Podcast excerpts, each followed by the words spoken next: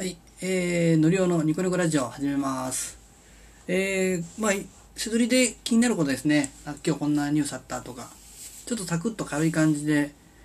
始めていきます。まあ、ちょっとね、えー、休憩中とか、通勤中とかに、音声だけでも、あの、理解できるような内容で進めていきますので、よ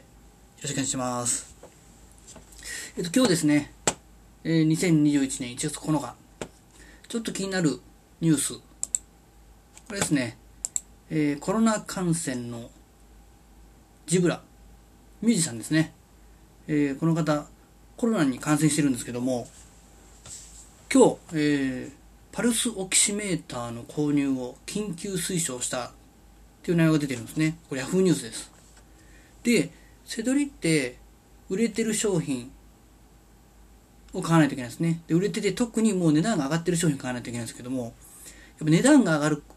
のは理由があるんですね。やっぱこのジブラさんが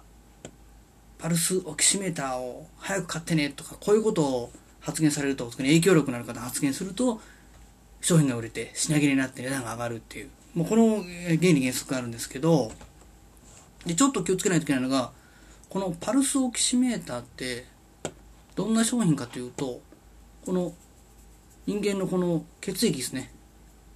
酸素の飽和度ってあるんですけどもちょっとねこうこう専門家じゃないのは分かるんですけどまあ酸素がこう体内にどんだけあるかっていうのを探す医療機器なんですけどこれ気をつけないといけないのはこの医療機器って販売免許があるんですね。販売許可。なので何でもかんでも値段上がってるかってこう仕入れて売っちゃうとこれ逮捕されます。ちょっとねこれコニカミノルミノルタメーカーですね。のホームページをちょっと見てるんですけどパルスオキシメーター知恵袋基礎編って書いてます。ここにやっぱりね、えーこれ薬事法。今、えー薬機法ですね。医薬品医療機器。等法ってあるんですけどもこの中で販売薬事分類としては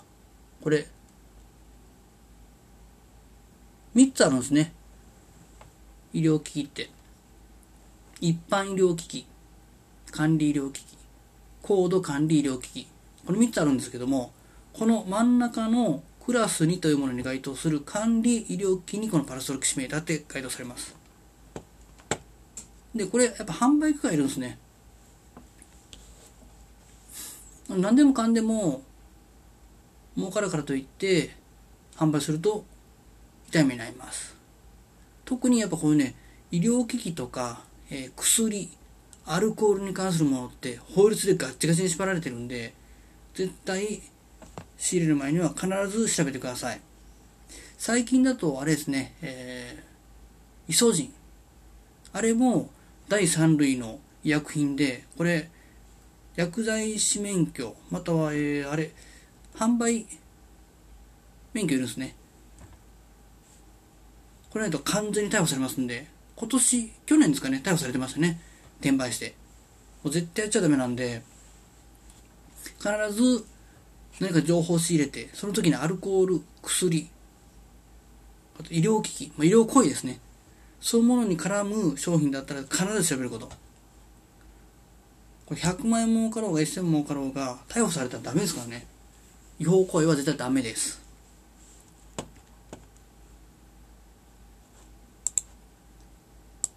ここは注意してください。ちょっとこのね今日の気になったのがこのパルスオキシメーター。まだねそんなにね値段って上がってないかもわかんないですけども。何でもかんでも取り付かない。ということだけ覚えておいてください。ということはあの気になる情報は毎日配信できますんで今後ともよろしくお願いします。